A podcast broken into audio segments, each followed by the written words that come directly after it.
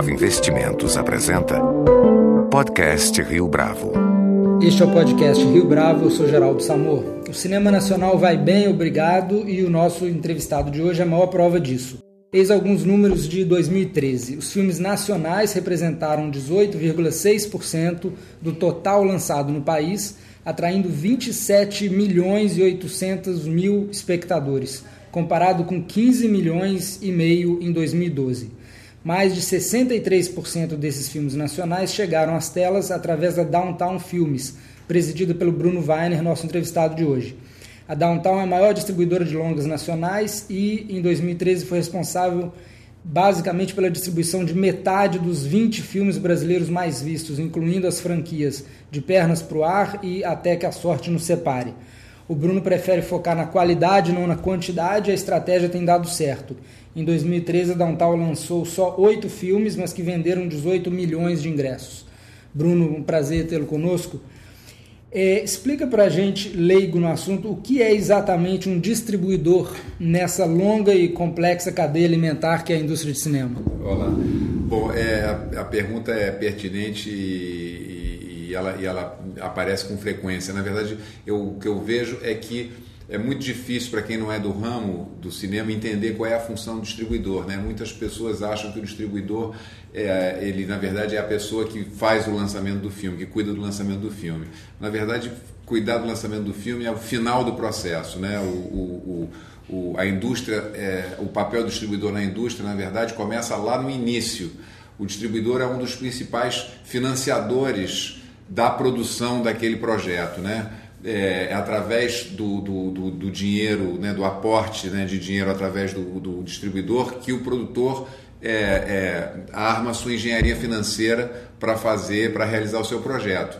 É, nós decidimos, então, na verdade, minha função é, é selecionar projeto, correr atrás de projeto, é, é, descobrir, analisar aquele projeto, né, e fazer, saber qual é o potencial que aquele projeto comercial, qual é o potencial comercial que aquele projeto vai ter, e em função do que, que eu imagino, aportar e financiar. E ao, ao mesmo tempo também o que, que eu faço é, é acompanhar o desenvolvimento daquele projeto, né? Então tem um diálogo constante com o produtor constante, e com o Constante, constante. Né? Na verdade, a gente aprova, ou quer, quer aprovar e participar da aprovação do roteiro, do, do, da escalação do elenco e depois também do corte final. Né? A gente vai acompanhando o processo todo. É um trabalho a seis mãos, é duas do distribuidor, é, duas do produtor e duas do diretor. Exatamente. É. Agora, é claro que isso varia, né? a participação do distribuidor no processo é, varia de projeto a projeto, né? Depende do, do grau de profundidade, né? De, de, parceria que se tem e tal, pá, pá, pá. Mas é isso aí. Bruno, o distribuidor tem que ter o capital próprio para investir nesses projetos ou ele não, é, ele não tem que ter um capital de giro? Ele traz capital de terceiros é, por projeto? Não, a gente, na verdade, a gente traz capital de terceiro. É exatamente, na verdade, no Brasil e no mundo é assim. Né? Uhum. É, é, o, o, assim, a, o modelo que a Downtown é, enfim, que a, que a Downtown é, se, se, se, que a Downtown exerce sua atividade aqui, eu não estou inventando nada. É assim que funciona no mundo. É, o distribuidor ele tem acesso a fontes de financiamento. Aqui no Brasil, as fontes de financiamento são as fontes é, da, da lei do audiovisual, é, tem diversas fontes de financiamento e, por exemplo, nos Estados Unidos são bancos, bancos de financiamento, né, são bancos de investimento, bancos que estão ligados à atividade. É assim.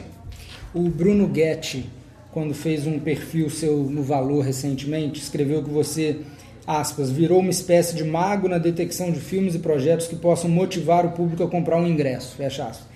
Esse teu processo de escolha dos projetos tem algo de científico, de pesquisa de mercado, ou é um processo totalmente intuitivo informado pelo que você entende ser o gosto do brasileiro? É, olha só, é um misto das duas coisas. Na verdade, eu, eu acho, eu atribuo né, o sucesso, enfim, que eu venho obtendo, porque eu estou ligado ao cinema brasileiro desde a minha formação inicial.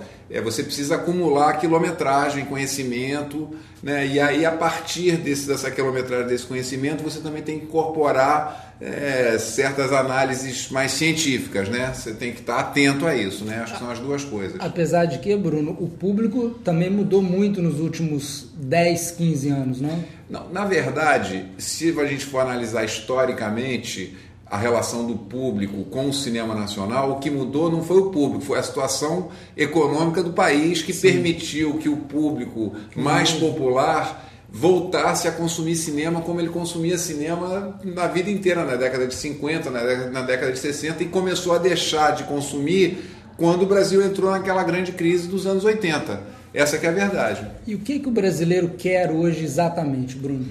Olha só, o, o, o no, no, que se refere a cinema, é, o que, que o público quer, em primeiro lugar, é diversão e entretenimento. Cinema é um tempo de entretenimento em primeiro lugar.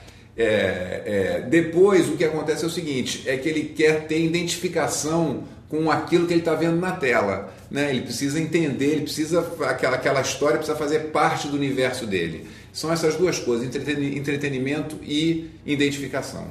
É, considerando que comédia e entretenimento, uma coisa mais uhum. light, vem na frente, há espaço na indústria hoje para documentários, filmes políticos, é, ou esses, você acha que nos próximos, sei lá, 10 anos vão continuar sendo uh, filmes, produtos de nicho?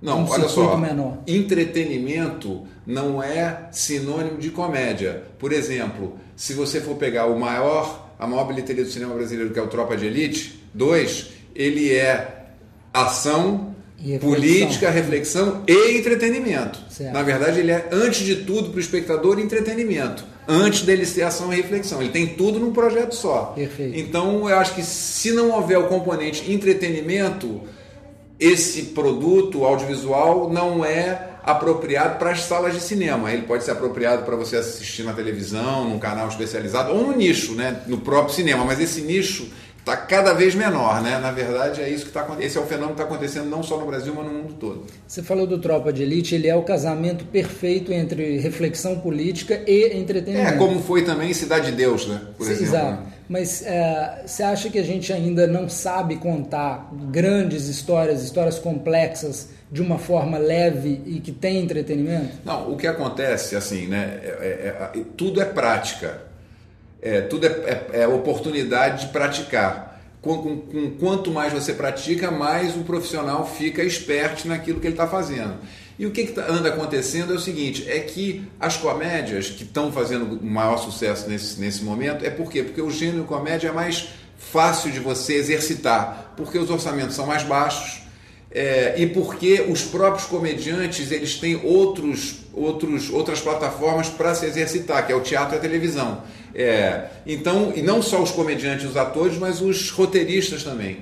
Então, o que acontece? Você, você traz para as comédias atores, comediantes que estão super é, treinados é, na sua relação com o público, etc. e tal, roteiristas que estão super treinados também dentro de um modelo é, de produção que é barata, que é a comédia. Uhum. Já os filmes de, de, de, de, ação, né, que digamos os nossos dois maiores exemplos hoje é o Cidade de Deus e Tropa de Elite, são filmes nos quais os, os realizadores não têm muito espaço para praticar. Por quê? Porque acontece que teatro não tem, na televisão a produção é muito pobre nesse a esse respeito e, e são produções que custam muito mais caro.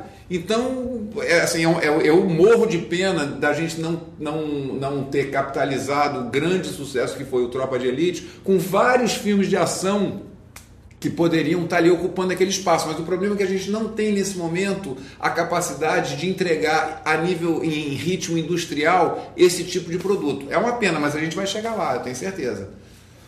É, vamos falar um pouco da sua formação. Você trabalhou quando jovem com grandes diretores, Joaquim Pedro de Andrade, Rui Guerra, Babenco. O que, que você aprendeu com esses caras e naquela época você já imaginava um futuro como distribuidor? Não, olha, eu vou falar um negócio para você. Eu tive, obviamente, a oportunidade de trabalhar, de ter minha formação cinematográfica com os maiores mestres do cinema brasileiro daquele tempo. E, naquele tempo, os maiores mestres do cinema brasileiro tinham como, grande preocupação a ocupação do mercado e a venda de ingresso. Né? Apesar da, da, da origem todos de, desses mestres daquele tempo, que era a origem do cinema novo, né? da discussão política do país e tudo mais, na verdade eu entrei na fase, digamos, áurea da Embrafilme. Né? A ocupação do mercado, a venda de ingresso e tudo mais. Minha grande escola se deu ali na, com o Luiz Carlos Barreto, né, que era o grande produtor, ainda é hoje um grande produtor, mas naquele momento era o grande produtor do Brasil, e esses cineastas todos buscavam a comunicação com o público. Além de, obviamente, todo mundo ser muito bem formado, né? Todo mundo ali tinha uma formação intelectual né? e acadêmica muito, muito, muito grande. Então, é, aquela foi a minha escola e aquilo está tá impregnado aqui no meu DNA. Mas eu nunca imaginei naquele momento que eu ia estar tá ocupando a posição que eu ocupo hoje, né? sem dúvida nenhuma. Agora, você falou da Embrafilme. O governo Collor acabou com a Embrafilme, ah, que era a mãe do cinema nacional. Uhum. É, que balanço você faz mais de 20 anos depois do que o fim da, da estatal representou para a pujança do cinema? É, olha só, eu, eu, eu acho que a Embrafilme era um retrato de uma época. Né? Naquele momento, o, não, o, o mundo não era tão pulverizado como é hoje em dia. Naquele momento era, tudo era concentrado, né? a televisão era uma só, o país todo parava para ver o último capítulo da novela, a grande distribuidora era uma só, era tudo um, uma coisa só, era fruto daquele momento.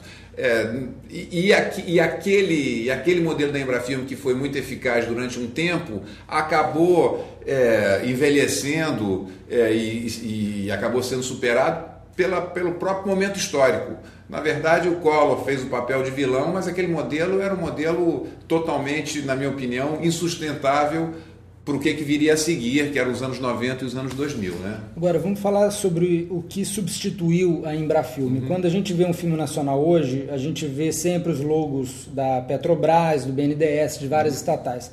O cinema é, nacional ainda depende do Estado efetivamente? É, não. O, o, o, cinema no Brasil ele é financiado com leis de incentivo.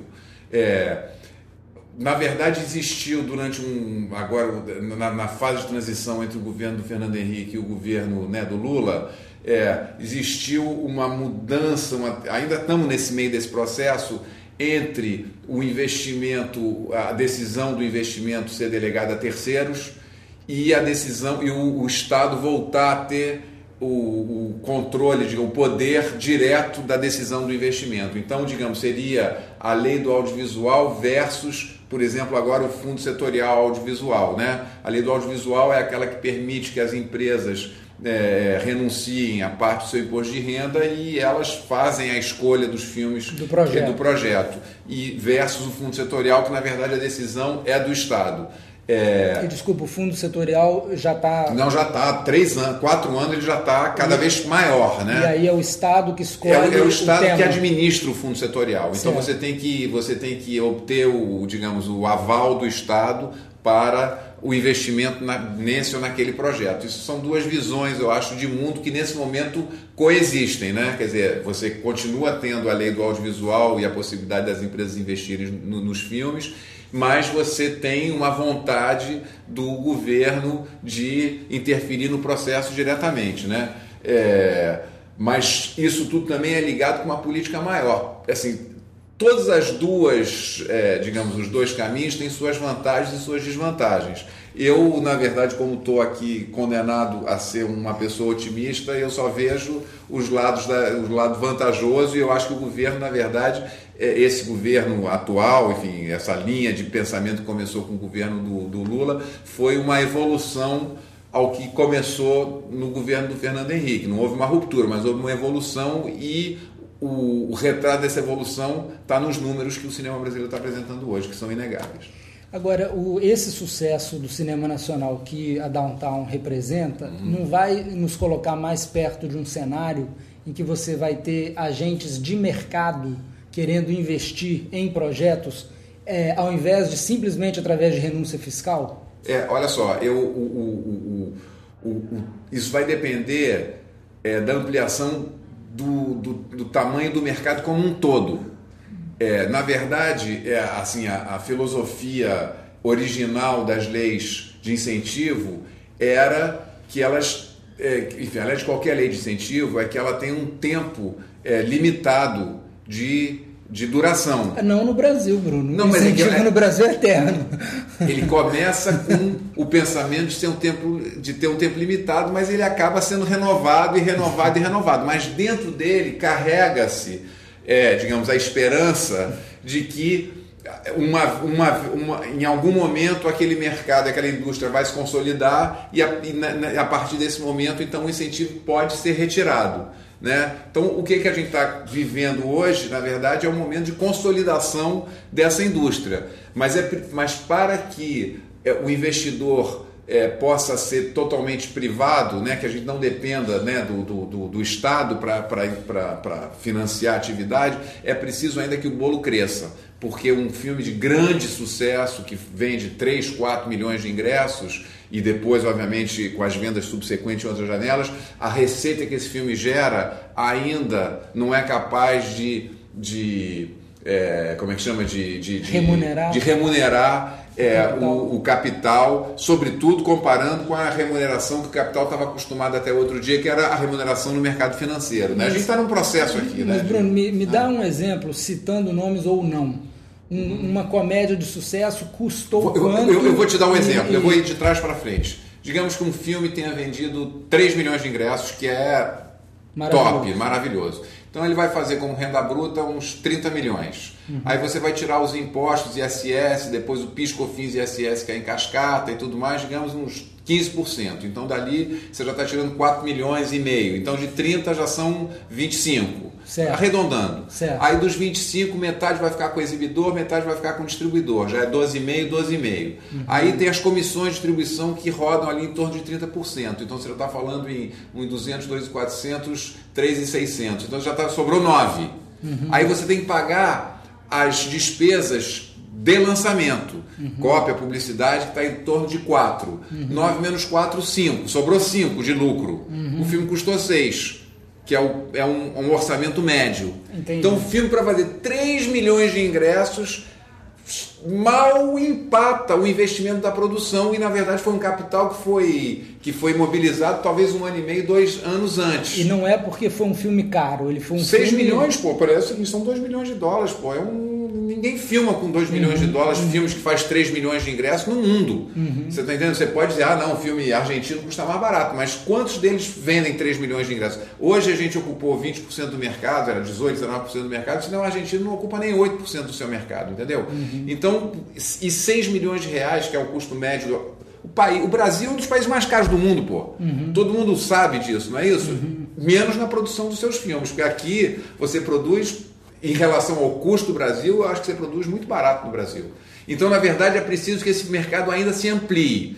Tem uma grande chance disso acontecer nos próximos anos. Agora, Bruno, se a carga fiscal é 15% da receita, se o Estado, se o Estado renunciasse à parte a, a, aos impostos ali, você não criaria já aí, já não colocaria o filme no azul para o financiador? Na verdade, quando eu falei que estava sobrando os 5 milhões ali, uhum. isso antes de eu repassar para o produtor esses 5 milhões que sobraram, que de novo vai ter uma, uma carga tributária nele, porque o ISS é pago no mínimo três vezes. Lá em cima com o exibidor, depois quando o exibidor repassa a minha conta e depois quando eu repasso a conta para o produtor. A gente paga o ISS três vezes, fora o imposto de renda, etc., e o PIS e COFINS.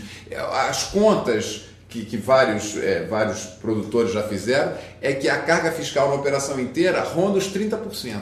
A, a indústria não tem um lobby organizado para dizer para o governo que o melhor incentivo ao cinema é diminuir substancialmente essa carga fiscal? É, o lobby é total. É, aliás, acho que o, o, lobby do cinema, a gente pode acusar o cinema brasileiro de muitas coisas, menos de não ser organizado é, para a pressão no Estado. O cinema brasileiro sempre foi, muito, sempre foi muito organizado e isso é mérito totalmente dos produtores, que foram a primeira categoria a se organizar. Mas é o seguinte, isso faz parte do, do da filosofia do próprio governo. O governo prefere. É, te, te, financiar, mas não abrir mão do imposto, do que abrir mão do imposto e, e, e não te financiar. É, é, a filosofia do governo e a gente, né, a gente rema conforme a maré. Né? Para terminar esse assunto, é, nos Estados Unidos, me corrija se eu estiver enganado, um distribuidor uh, independente, um produtor, é, liga para alguns fundos de investimento uhum. especializados uhum, que têm o capital para comprar cotas de filmes. É, na verdade, é, pode ser assim. É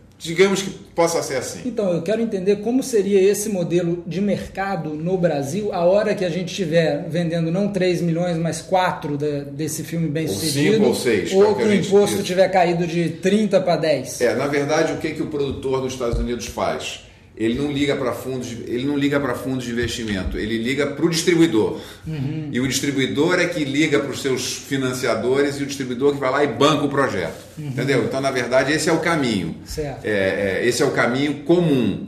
Obviamente que existem exceções para essa regra, mas o caminho comum é o seguinte: é que, e aí como é que seria? Eu deveria ter capital próprio para poder bancar o investimento é, e aí, em troca de bancar o investimento, eu tenho minhas garantias de, de recuperação prioritária, de comissão, etc, etc tal, pedir pereré. É, na verdade, a gente está treinando nesse momento com o dinheiro do incentivo. Agora, tem uma coisa nesse aspecto, é, digamos, né, econômico da atividade que é muito importante ser dito. É que se, por um lado, a atividade né, ela é ela, ela, ela, ela, é muito dependente né, das leis de incentivo, né, do, do, do, do, investimento direto ou indireto do Estado. Por outro lado, a competição entre o produto nacional e o produto estrangeiro é, não há nenhuma proteção para o produto nacional. Isso é, se você quer comprar um, um carro importado, é, você pode. Só que você vai pagar impostos muito mais altos do que para o carro nacional. Qualquer coisa que você queira comprar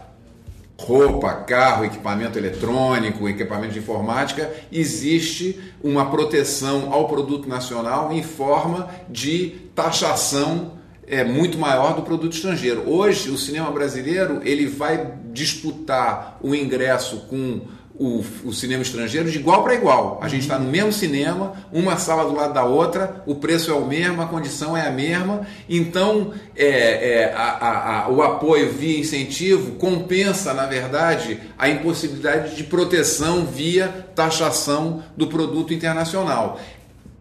Não, não, não, é que você está defendendo que o, que o, o filme é, não, não, seja ao mais contrário, não, não. Eu, na verdade, eu tô, o que eu estou defendendo é o seguinte: que é que quando o filme brasileiro vende 3 milhões de ingressos e é campeão de bilheteria, vendeu mesmo. ele vendeu mesmo. Uhum. Entendeu? Ele realmente, pô, ele provou o seu valor ali, ali, contra produções que a gente sabe o tamanho delas, de 100 milhões, 150 milhões, de, contra a, a produção hollywoodiana. Com né? custo de capital muito mais baixo. Muito, nem me fale, não, não Agora, Bruno, na entrevista ao Valor, você falou o seguinte: você disse que existe uma questão ideológica para defender que empresas brasileiras distribuam filmes nacionais. É, a parte lá da entrevista diz assim: todo país que consegue um share importante em seu próprio território é calcado em distribuidoras locais fortes.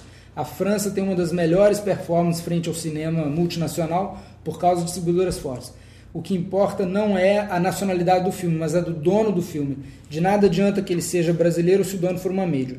Queria que você elaborasse um pouco sobre isso. Você está dizendo que o, a propriedade da cultura nacional no cinema vem pela distribuição? É, porque o que acontece? É, é, o que, assim, tirando o glamour da atividade, o que existe é disputa pelo mercado, disputa pelo market share. E o que acontece é o seguinte: é que você, o, o, o, mar, o cinema nacional disputa com quem? Os cinemas nacionais de cada país disputam com quem? Disputam com o cinema americano de, de Hollywood, uhum. né? a grande produção de Hollywood. Exato. Então o que acontece? Se o, o, o, o, produtor de Hollywood, né? o, o agente, o distribuidor hollywoodiano, as majors hollywoodianas, além de serem donas dos seus próprios filmes, forem donas dos, das produções locais, ela está dominando o mercado. E obviamente que para elas, por uma questão de economia, é, a prioridade é sempre o seu produto mundial, uhum. em detrimento do produto local. Claro, um filme custa 150 milhões de dólares para ser feito. Ela tem que brigar para recuperar todo esse, esse investimento. Então, na verdade, é o seguinte: se o, o, o, distribuidor, que é aquele que vai comercializar esse filme, ele tiver dois produtos na mão, o estrangeiro e o local, disputando a mesma data, para quem que ele vai dar a preferência? Uhum. Sempre a preferência será para o produto mundial, produto de alcance global, em detrimento do produto local. Logo, você está acabando, na verdade, com a competição. É por isso que é, é o, o, importante é que existam é, é players locais para brigar justamente com esses players de alcance internacional pelo share, pela data, pelo espaço do cinema e pelo público. É, me fala um pouco a situação dos exibidores no Brasil hoje. O número de salas está crescendo bastante, o cinema está chegando ao interior. Você acha que de uma forma sustentável?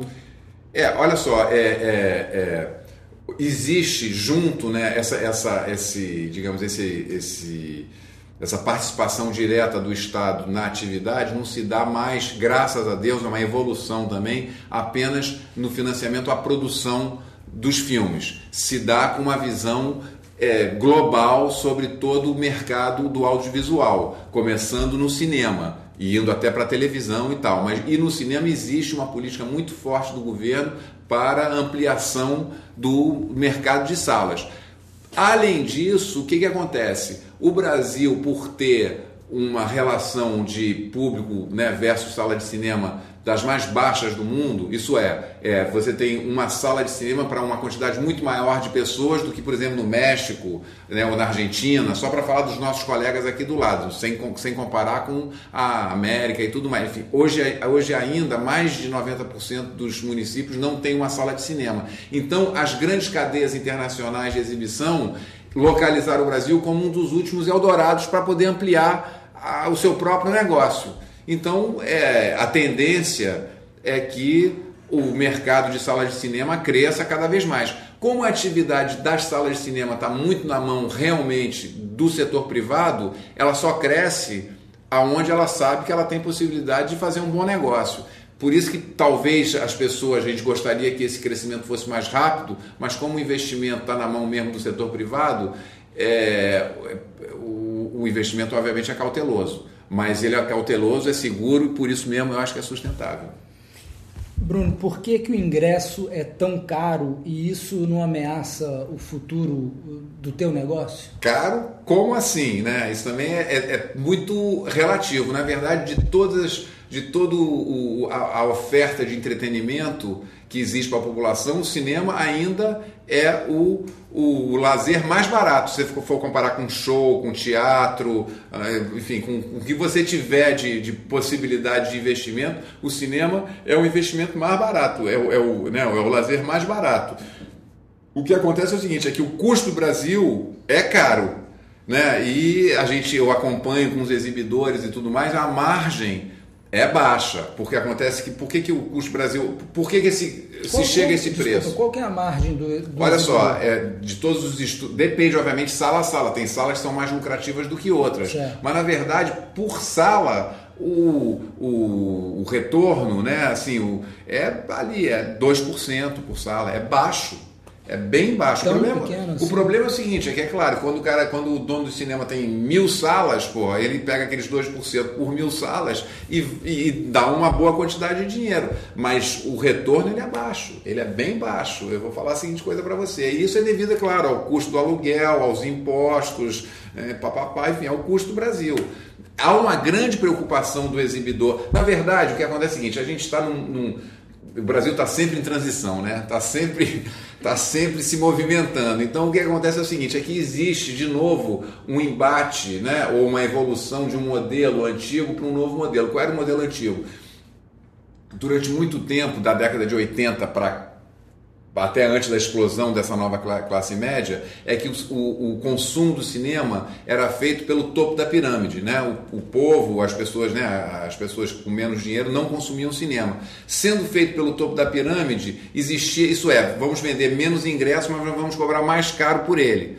Agora que o, que, a, que, a, que o povo voltou a frequentar, é preciso também criar uma nova cultura junto ao exibidor para poder ele também né, adequar o seu preço ao seu público, né? Isso é um. O é, que, que a gente faz? A gente reduz pela metade, mas eu vou ter o dobro de consumidor que vai compensar né, a, né, a redução do preço? Ou.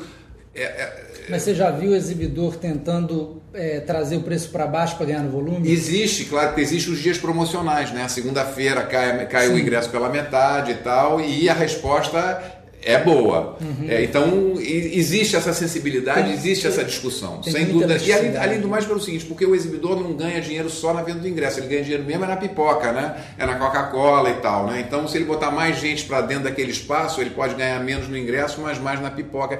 Mas é tudo calculado, né? Esse espaço no Brasil, a gente, Brasil as pessoas não, não, não, não, não, não a atividade não é endividada, né? É, o Brasil é peculiar nesse sentido, então os passos são dados com muita cautela por, por todo mundo, mas está todo mundo ligado, todo mundo quer o melhor. Nós, os exibidores, quer, é, quer explorar da melhor maneira possível a atividade, sem dúvida nenhuma.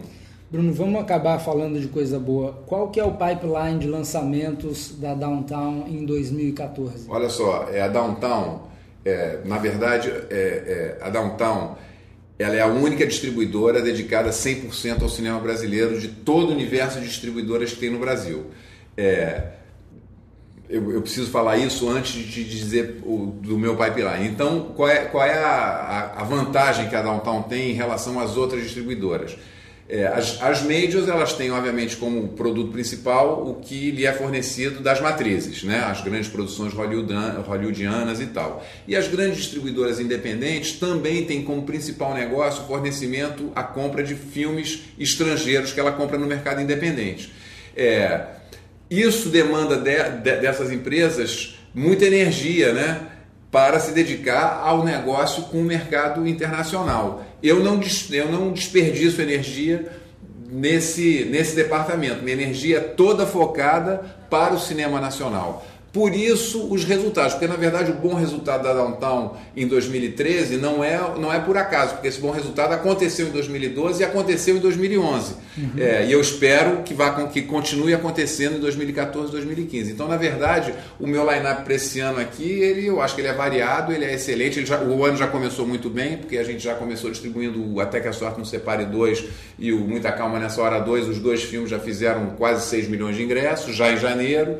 Depois a gente tem os highlights, nós temos o filme é, Os Homens São de Marte, que é uma comédia, né, baseada na peça da Mônica Martelli, que eu acho que vai ser um sucesso. Depois Esse é para quando? Esse é para maio. É, nós temos em, em, depois da Copa nós temos a biografia do Tim Maia que eu acho que vai ser um grande sucesso. Depois a gente tem uma nova comédia com Leandro Assum chamado Candidato Honesto. Você imagina. Leandro, Leandro Assum bom pois é.